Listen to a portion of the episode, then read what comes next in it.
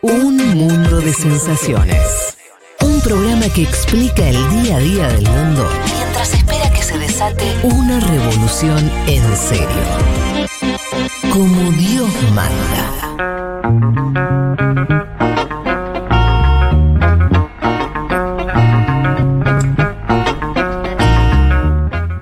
Bueno, chicos, hablamos de, de Chile. Eh, ¿Quién arranca? ¿Qué libertad Y com- Eh, o comunismo. o comunismo? Sí, Claro. libertad o comunismo. No sé, Juan, ¿qué- ¿arrancás? ¿Arranco? Bueno, no, eh, si, si vamos piloteando, pero Dale, piloteando. Dale, dale. Eh, actualicemos eh, esto. Yo le- les decía recién el dato del 40%, hoy se habla de 50% en términos de tránsito de, de micros y, y otros eh, elementos de transporte público. Sigue siendo muy bajo. Y es un poco la denuncia que se sigue haciendo. Mucha gente ahora está, uno lo ve en Instagram, por ejemplo, ¿no? Diciendo esto de, bueno, alertando sobre lo que está pasando y al mismo tiempo llamando a que la gente que tiene auto vaya eh, y preste su auto, o sea, preste su auto, digo, que, que- que recorra gente para llevarla a votar. Eso se está haciendo. Y descuentos en aplicaciones también. Aplicaciones como Uber y demás que están aplicando descuentos para que la gente pueda viajar y, y votar. Mirá. Ahora, se está entendiendo como una especie de parte de la batalla política esto ya, por lo que ustedes me Bueno, dicen. si, si escuchás a algunos dirigentes eh, de apruebo dignidad y están dando a entender que, es- que es algo que hicieron adrede, digamos. o sí, que no sí, que es el gobierno, que, claro, Claro. que, que esto es obra del gobierno. eh, y bueno, digo, si efectivamente hay, hay menos transporte justo un día como hoy, con ya estar circulando mucho más y que encima además ese, esa falta se ve sobre todo en comunas más pobres, bueno, es difícil distanciarlo de una, ¿no? De algún tipo de, acción. Ojalá se normalice, digo, porque eso está empezando a, a crecer un poco. Hay, de hecho, ahora una protesta frente al Ministerio de Transporte. Eh, bueno, nada, esperemos que, que se normalice, pero ya marca un poco este, este tono de estas últimas horas, ¿no? Esta falta de, de transporte. Y después, no sé vos, Leti, si Bueno, estuviste. Perdón, Juan, y en un día que se esperan 35 grados, ¿no? Que eso no es un dato menor, porque no hizo tanto calor y hoy se espera muchísimo calor, así que Mm. estar esperando casi dos horas a un bondi y más después llegar y quizás también tener que esperar en la escuela y bueno, al no ser el voto obligatorio me parece que seguramente hay muchas personas que ante esa situación se vuelven a su casa. Sí, Juan, perdón. No, no, eso, un poco el, clima, digo. eh, yo acá no estoy viendo mucho clima, estoy ahora en, cerca del, de las avenidas principales de cerca del centro, bueno, en el centro. Eh, pero bueno, claro, el clima me parece que estuvo mucho en la semana, ¿no? En general, el jueves, que fue el día que nos encontramos, Leti, y no sé cómo lo viste vos, pero fue el día que además eh, murió Lucía la vida de Pinochet, y ese fue un día de muchísima movilización, ¿no? Hubo movilización en Plaza eh, Dignidad, como se llama ahora, como la llama ahora una parte de la sociedad, eh, gente festejando, por supuesto, la muerte de, Lucía, mucha gente en el cierre de Boric, yo estuve en el, en Cas y en el de Boric y vi mucha más gente y por supuesto otro clima. Eh, en el de Boric también había gente eh, en el de Cas, pero a mí me, me llamó muchísimo la atención el evento de, de Boric ahí por el centro, ¿no? Sí, de hecho hubo una pelea posterior por ver cuántas personas habían participado en cada cierre de campaña. Sí, para mí la diferencia fue notable. Muy Eso notable, Fue, sí. fue notable. ¿En qué sentido notable? Que, que la- yo, mira, yo estuve primero en el de CAS y dije, uh, esto está, o sea, sí, por supuesto había clima de fiesta y había gente. Cuando llegué al de Boric, Mm. no lo podía creer, la diferencia era abismal. Ajá. Digo, sí, de entre 5 o 10 veces más personas. No, era algo, Fede, es- al menos cinco personas que se desmayaban y Boric eh, pidiendo que vaya un médico. Era algo que realmente eh, estaba muy lleno, no podías pasar de la cantidad de gente que había. Un parque, el Parque Almagro en Santiago, que es un parque grandísimo, y, eso, no podías caminar y, y todo el parque lleno, lleno de gente. Impresionante. Bueno, muy bien. Hoy, em, en estos momentos, alguna cosa que hayan visto. Bueno, parece estar muy enfocado en la cuestión que contaban del transporte, denuncias con eso, gente en las redes hablando de ese tema eh, y demás. ¿Alguna otra cosa que hayan visto que hoy está ocurriendo? Eh, ¿Se habla algo de si... En Argentina, por ejemplo, hay, hay reportes que están, son bastante buenos en el momento de cómo va avanzando ¿no? la participación. Lo vimos en las últimas elecciones, ¿se acuerdan ustedes? Eh, se, se va, Claro. se va haciendo público incluso cuánta gente participó durante el día. ¿Existe esa información en Chile o, o no? Mira, yo- no sé, Juan, si vos lo tenés. Yo pregunté para la primera elección a gente del CERVEL, que es el servicio electoral, Sí. y ellos me decían que hasta que no terminan no publican al menos datos oficiales Ah, de la cantidad de gente que, que- que está participando. Claro, no hay nada, por ahora no, no, no hay nada. Claro. Eh, Pero eh, sí, bueno, lo que, lo que escuchabas por ahí, sí que mucha gente, de lo, lo que, lo que decían sobre todo acá en, en los medios de comunicación, que fueron, que se veía mucha gente que había ido a votar temprano, lo que no podían saber es si eso significaba que está yendo más gente a votar o si van temprano porque se espera un día de muchísimo calor y en la Mm. primera vuelta recordemos que había filas al rayo del sol a las 2, 3 de la tarde. Ah, mira. Eh, así que bueno, no se puede tomar como algo que signifique que va a ir más gente, pero sí se registraban ya bastante participación a la mañana sobre todo. Bueno, ¿y qué pueden decirnos? Porque acá, a ver, a la distancia, un poco que, que em, el apagón de encuestas, que en Chile es bastante temprano, eso me llamó un poco la atención, la prohibición de publicar encuestas, eh, hizo como que después vinieron los, de- eh, los debates televisivos, pero ya sin números, ¿no? Muy, eh, por lo menos confiables o encuestadoras muy importantes que digan cómo, cómo iba evolucionando ese, ese termómetro. Se habla de cierta paridad pero, no sé, ¿qué tienen ustedes de, de- de pulso la última semana? Sí, a Sí. ver, eh, vos decís de encuestas, porque las encuestas circulan igual por privado, o sea, se siguen Ah. haciendo, eh, claro, la, la prohibición afecta a la difusión en medios, a la Y pero eso, no- eso no afecta, esto ya es más, pero digo, Sí. encuestas privadas, viste, no es, es el campo más libre para, para no, igual, ojo, porque las- sí, a ver, eh, desde ya, de todos modos, las encuestas, a CADEM, por ejemplo, para decirte Sí. el nombre de, de una consultora, sigue, o sea, sigue su, su monitoreo semana Ah. a semana. Entonces no es que son otras consultoras, es la misma que eh, la diferencia que te la manda por privado. digamos. Ah, bien. Eh, bueno, Cadem hablaba de una ventaja de 10 puntos a Boric. Eh, y acá me llegó recién hace un rato la encuesta de Atlas, que es la que mejor le daba a, a Cast, en general, que fue la, claro, que fue, de hecho, Sí. creo que la única que le dio Cast eh, arriba en, en la última semana. Bueno, la última de Atlas habla de, de Boric arriba eh, por dos puntos, 49-47. O sea, sigue estando muy apretada por más de que tengas otras Claro. que de 10 puntos. Eh, sí, de hecho, la gente de que vos hablas en privado con, con- con gente de encuestas y, y sí, te dice que la tendencia le da mejor a Boric, pero nadie se quiere jugar porque sigue estando dentro del margen de error. Claro. Entonces- no, ni, ni siquiera desde el comando de Boric. No, claro, el comando Igual de Boric, eso, de- si sí. yo fuera el comando de Boric y, te- y sé que este, tengo encuestas a las que les confío que me dan hace 8 puntos arriba, no te digo, estamos, estamos ganando, te voy a decir, y estás peleado. Digo, Mm. Eso no sé si me dice tanto. Ahora, la- las encuestas con 80 pinzas, pero bueno, o sea, esa de Sí. Cadem de 10 puntos. ¿Hay otras que se acerquen a, a- a decir si hay una diferencia importante o después es medio una ensalada? Yo no vi otras. sí, Claro, de- yo no vi de otras 10 tampoco.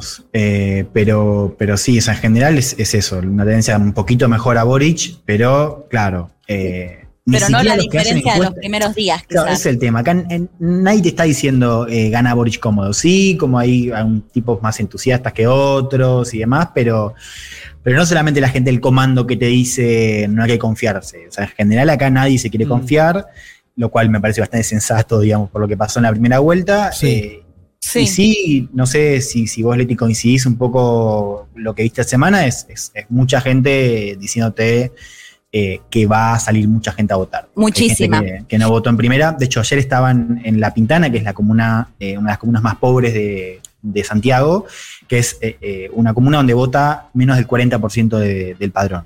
O sea, es una comuna en general se, se la menciona mucho por eso, por, Sí. por los niveles de pobreza y porque eh, no vota mucha gente. Y ayer estuve eh, un rato a la tarde y, y hablando con gente, de hecho te encontrás con gente que vota CAS también, o sea, Ujú. gente que, que no vota, gente que vota Boric, gente que vota CAS, y en general eh, todos te decían que sienten que para esta segunda vuelta va a haber mucha más participación ahí también en esa comuna, ¿no?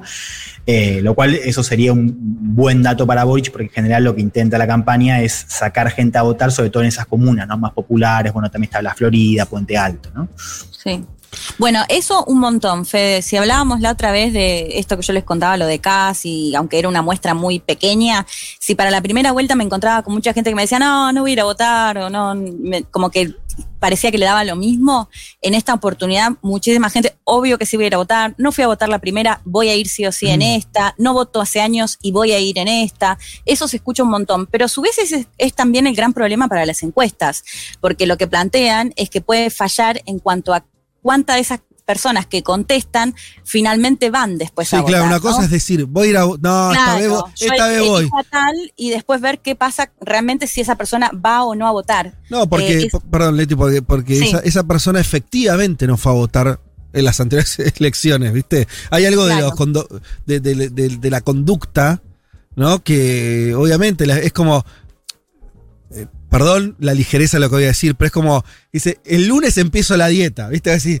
Che, lo está diciendo. bueno, después hay que ver si el lunes no te comiste Claro. la media luna. Son dos cosas bien distintas, ¿no? Me No, parece. sí. Esto está bueno eh, siempre remarcarlo. Creo que lo dijimos en, en la primera. Vamos a decirlo de vuelta. Digo, al margen de que el voto es voluntario, eh, hay un tema que hay mucha gente que vota en general. El, el sistema de inscripción de la escuela que te toca no es como Argentina, no es cerca. Vos tenés muchos casos de gente que vive en un barrio y votan en otro barrio a 30 minutos. si. Claro. No, Entonces, es que está claro, pensado para que la gente no vote, chicos. Digo, esto hay por que eso influye entenderlo. tanto esto del transporte. Y sí, Claro, En- Argentina la eso- gran mayoría, salvo que te hayas mudado o algo por el estilo, Total. eh, votás a un par Claro. de cuadras. Eh, Exacto, por eso es tan importante, efectivamente, y por eso también hay algo de gente que te dice, bueno, voy a votar, y después llega tarde y tiene que estar 40 minutos. Claro, todavía más si no hay transporte, o sea, por eso también es, es eh, esto afecta a la, la abstención, Sí. por más de que haya gente que activamente no quiere, no quiere participar, ¿no? O sea, no es solamente el voto voluntario, es también cómo se asigna la escuela en el padrón. Y Ah. ya anunciaron sí hoy porque hubo problemas en la primera vuelta con gente que llegaba a votar cerca de las 18 o a las 18 y no lo habían, le habían cerrado las puertas. Hoy dijeron que si la gente que esté afuera a las 18 horas, de, fuera de la escuela, les van a permitir votar. Es decir, que se puede extender un poquito Mm. más eso, pero bueno, como les decía antes, a las 20 se espera que ya estén los primeros resultados y que sea bastante rápido porque es una segunda vuelta. Voy con, con dos cortitas, digo, de, de- de lo último que tenemos en coyuntura electoral eh, para comentar. Sí. Ayer eh, finalmente llegó el apoyo de, de Franco Parisi a Cast. Eh, Parisi, Sí. recordemos, candidato anticasta que salió en tercer lugar, fue la gran sorpresa de la primera vuelta.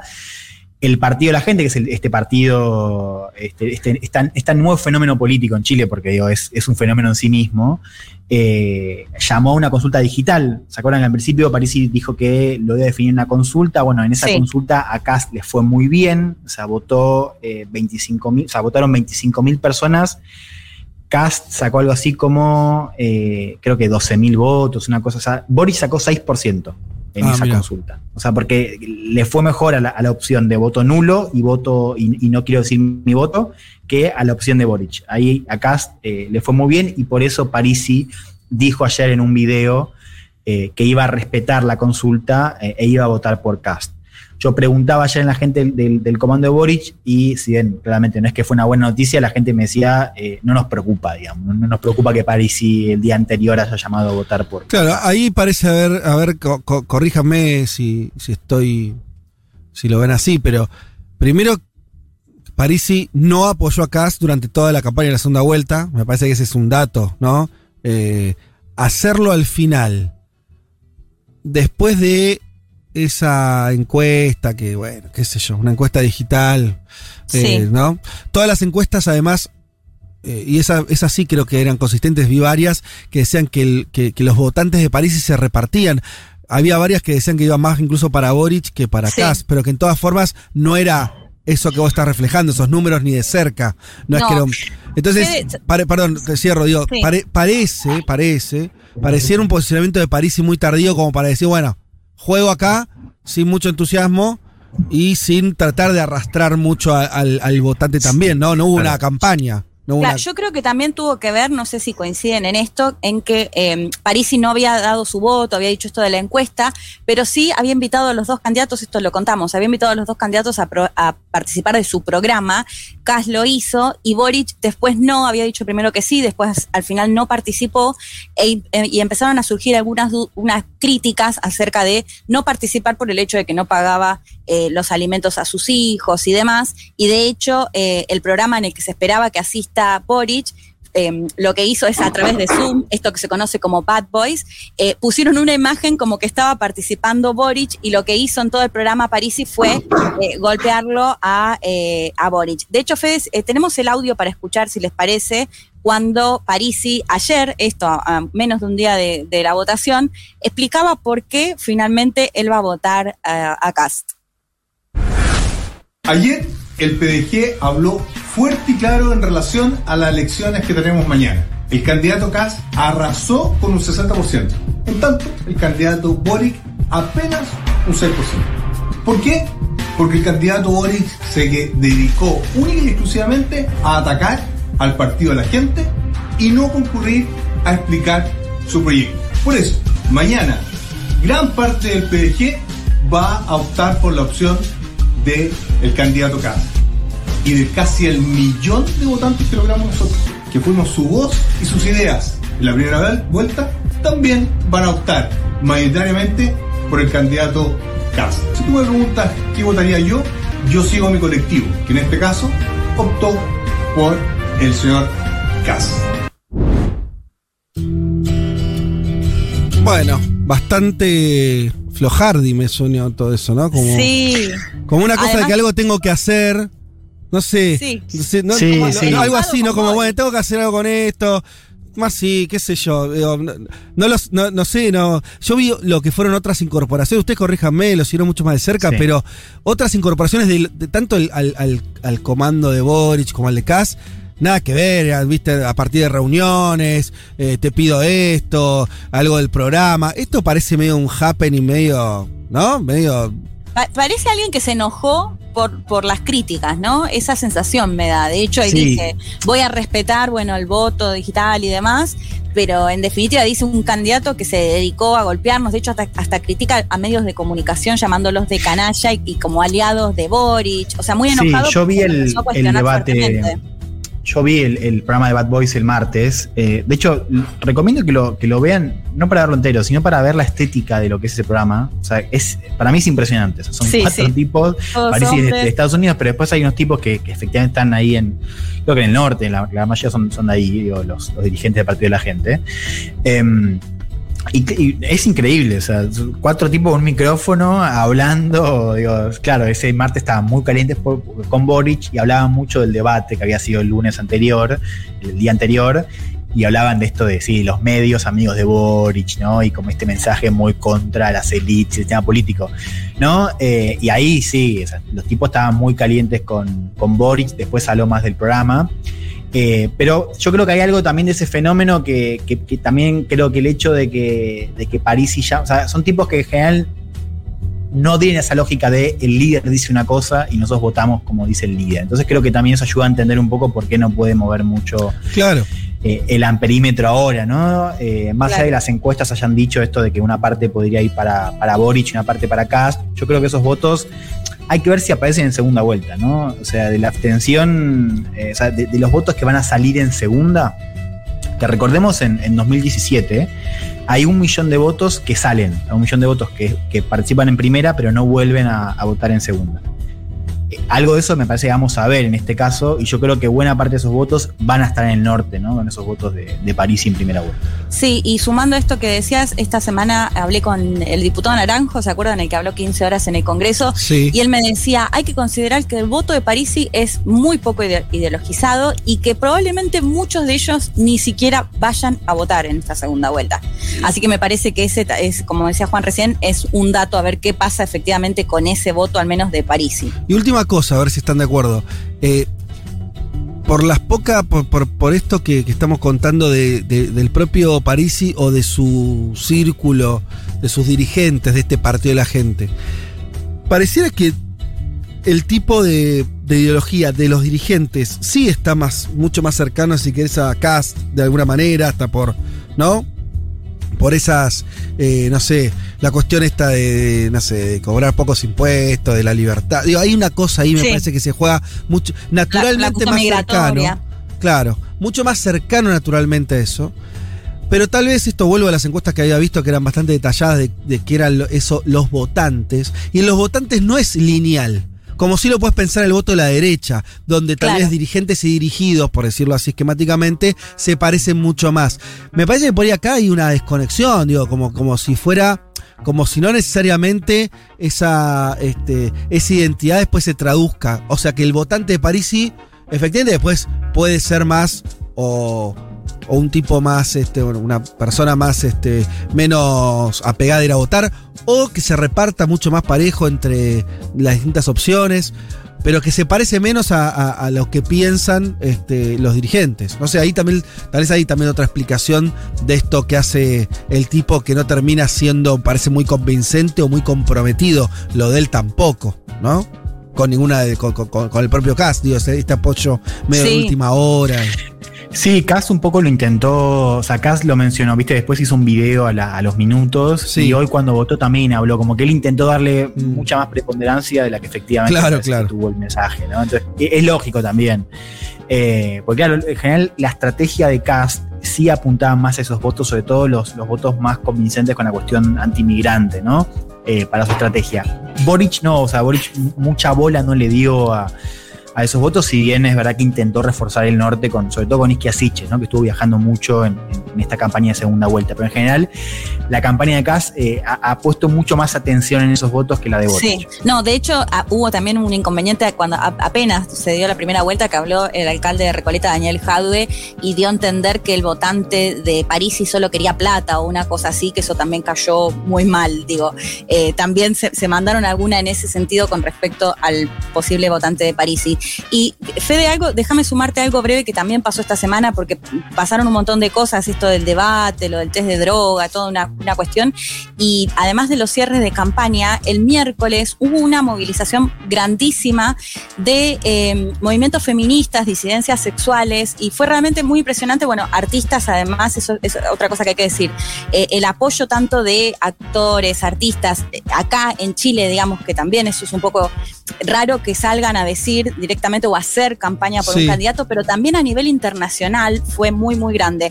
Pero quería decir esto de, eh, de la movilización porque justamente están hablando de un candidato que habla de lobby gay, de dictadura gay, que se opone al matrimonio igualitario, que se opone al aborto y realmente la movilización el miércoles que, que te mencionaba fue muy, muy, muy grande, muy impresionante. También había sido en Parque Almagro un día anterior eh, al cierre y lo que más se escuchaba era, bueno, el temor que llegue a gobernar en Chile un candidato como José Antonio Caz. Sí, podemos. Así que eso. Sí, Sí. está perfecto. ¿Podemos decir alguna cosa de Boric? Y hasta los invitaría a pensar, por lo menos por un momento, que Boric gana.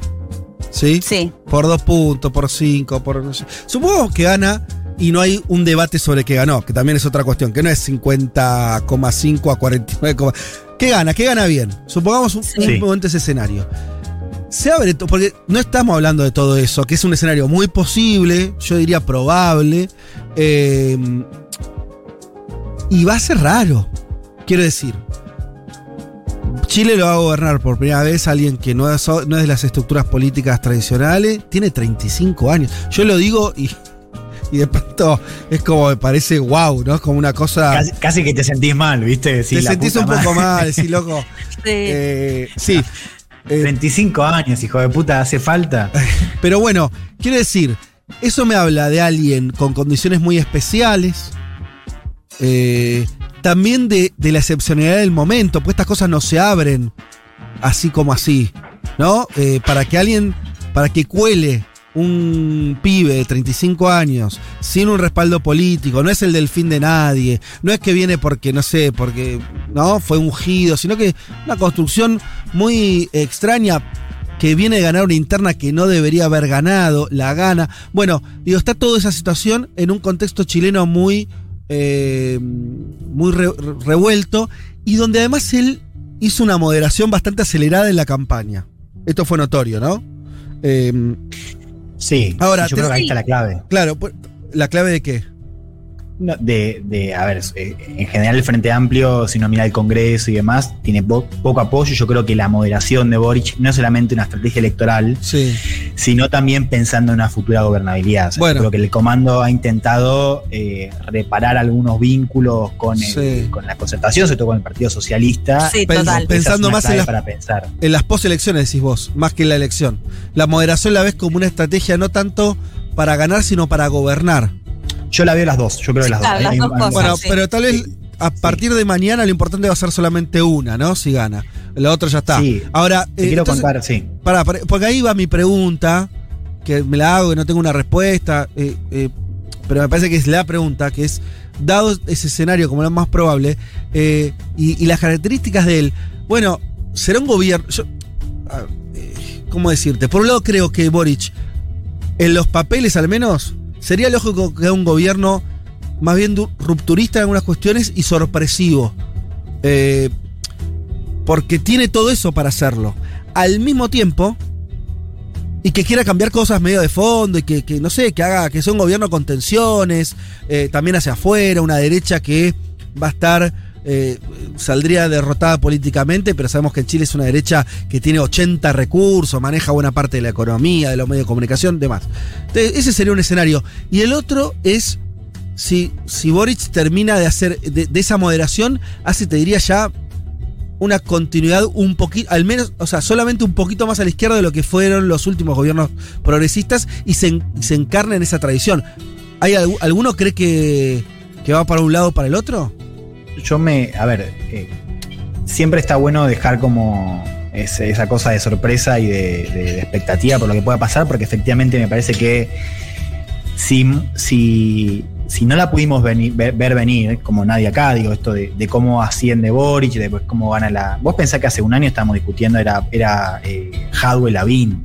Sí. sí, pues. sí. Entonces, y después hay muchas cosas que no predimos. Por eso siempre está bueno dejar abierto que sí, que efectivamente puede haber una sorpresa y puede haber algo que no nos esperamos. Ahora, diría que eh, mi lectura está mucho más cerca de esa segunda tesis Ajá. eh, que de la primera. Por varias cosas. O sea, en parte yo creo que hay algo de que pasó en la primera vuelta, de, de- de una desazón muy grande. No, no solamente por la posibilidad que en ese momento pegaba más de que Kass ganara, ¿no? Que algo que puede, puede suceder hoy. Sino también porque, porque efectivamente al Frente Amplio no le fue bien. El Congreso da una imagen completamente distinta, a la derecha le fue bien en la elección parlamentaria, a los dos bloques digo, de la centro izquierda y la centro derecha que les fue mal en la presidencial porque se quedaron afuera, le fue mucho mejor en el Congreso. Eh, así que hay una situación donde hay una debilidad eh, que va a implicar que para gobernar Boric se tiene que acercar necesariamente a la centroizquierda y eso nadie te lo discute. Eh, incluso hay gente que, que habla de paraguas, gente de izquierda que eh, te dice voy a votar por Boric, pero sé que va a ser un gobierno que quizás no va a ser el que a mí me gustaría. Eso te lo dice mucha gente. Después hay otra cosa para tener en cuenta, que es la constituyente, no solamente como poder soberano que Sí. está discutiendo su nueva constitución, sino también la cuestión del plebiscito. Mm. Ese plebiscito que va a venir en un par de meses, es posible que también sea en buena medida un plebiscito sobre la gestión de Boric, porque la campaña de la derecha va a ser un poco eso. La derecha estu- estuvo intentando atar la convención a esta izquierda, digo, más cercana al PC, ¿no? Sí. Entonces, eso uno me, me parece que lo puede prever, de que los primeros meses van a ser muy, muy intensos eh, y, y en general me parece que, eh, bueno, también se está discutiendo qué tipo de sistema político va a tener Chile. Entonces, para pensar cómo hace la presidencia Claro. de Boric, hay que esperar a qué va a pasar con la Constitución. Entonces, es posible que esa pregunta que vos te haces, Fede, que es bien relevante, recién se pueda contestar después de tener un texto y que el texto esté aprobado, ¿no? En el caso de que se apruebe en el plebiscito. Entonces, ante todo hay una cuestión de tiempo que hay que tener en cuenta. ¿No? Leti. Y a eso le sumaría la Ah, debilidad. perdón. Sí, yo, o sea, entiendo que tu pregunta es eh, eh, cierto temor a si va a ser una continuidad por ahí de una como las coaliciones de centro izquierda, ¿no? No, a sí, mí me yo digo los dos caminos, Leti. O sea, digo, si, si va a Ah. ir por ese lado, si va a ser un gobierno que va a tener un condimento político. Sí, Aunque sea conservador, me parece que va a estar más corrido a la izquierda que los últimos gobiernos. claro. Yo creo que inevitablemente sí, digo, más allá como lo planteaba Juan, me parece que para, para ganar ahora y en un eventual gobierno, para garantizar también la gobernabilidad, necesita eh, seguramente de ese apoyo de, de centro izquierda. Pero me parece que, bueno, primero, por supuesto, eh, hay que ver qué pasa con Chile, su sistema, digo, en, en todo sentido, qué pasa con la nueva constitución, por un lado. Y por otro lado, que lo que tiene que ver con el programa de Gabriel Boric, digo, era casi como, si, si llega a ganar, es ca- era casi una continuidad natural de lo que fueron las protestas sociales. Digo, hasta simbólicamente es muy fuerte que llegue, si Mm. llega a ganar Boric, eh, porque era justamente, cuando vos hablabas de las protestas sociales, todos te decían, bueno, pero el antecedente fueron las- los movimientos estudiantiles y fueron los pedidos de, de no más AFP, ¿no? Sí. Digo, como que parece difícil que una vez que gobierne no cumpla con esas grandes promesas en lo que tiene que ver con la cuestión edu- educativa, en lo que tiene que ver con terminar las AFP, digo, un montón de cuestiones que justamente eran las críticas a esos 30 años de gobierno. Entonces, me cuesta creer que, que, no, que al menos no intente avanzar en esas cuestiones que, que son símbolos de, de- de su candidatura, más allá de que se haya moderado en algunos aspectos, sobre todo mirando la segunda vuelta. Bueno, en AFP lo ha dicho. AFP ya no plantea. No. Claro, ya este discurso de no más AFP en la segunda vuelta no estuvo. Claro. Sí en mejorar, sí en reformar. Les quiero contar un- una anécdota que creo que va mucho al caso.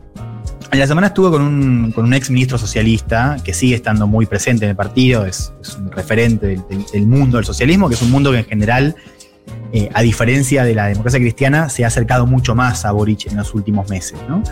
Y el tipo me decía, me contaba un poco lo que estaban discutiendo los socialistas ahora. ¿no? Entonces el presidente decía algo así como, bueno, ahora nos tenemos que juntar y negociar eh, el tema del programa, ¿no? Y, y este tipo me, me contaba que le decía a los tipos, a los, social- a los socialistas, ¿qué programa? decía él. Acá no hay nada que negociar. El tipo sacó, tiene cinco senadores, tiene un tercio de, los- de los escaños en el Congreso. No hay mucho que, no hay mucho que, que negociar. O sea, y me decía como esto de. ¿Qué programa? Boric ya no tiene programa, ¿no? Y, y- me parece interesante para ver un poco cómo lo veía el mundo de la centroizquierda. Cuando le conté esta cena a la, a la gente del Frente Amplio, me decía estos tipos de concertacionistas, bien paternalistas, ¿no? Mm. Esto que, que- que ya venimos viendo, ¿no? Hace Sí. un tiempo, de que son tipos que los miran desde arriba.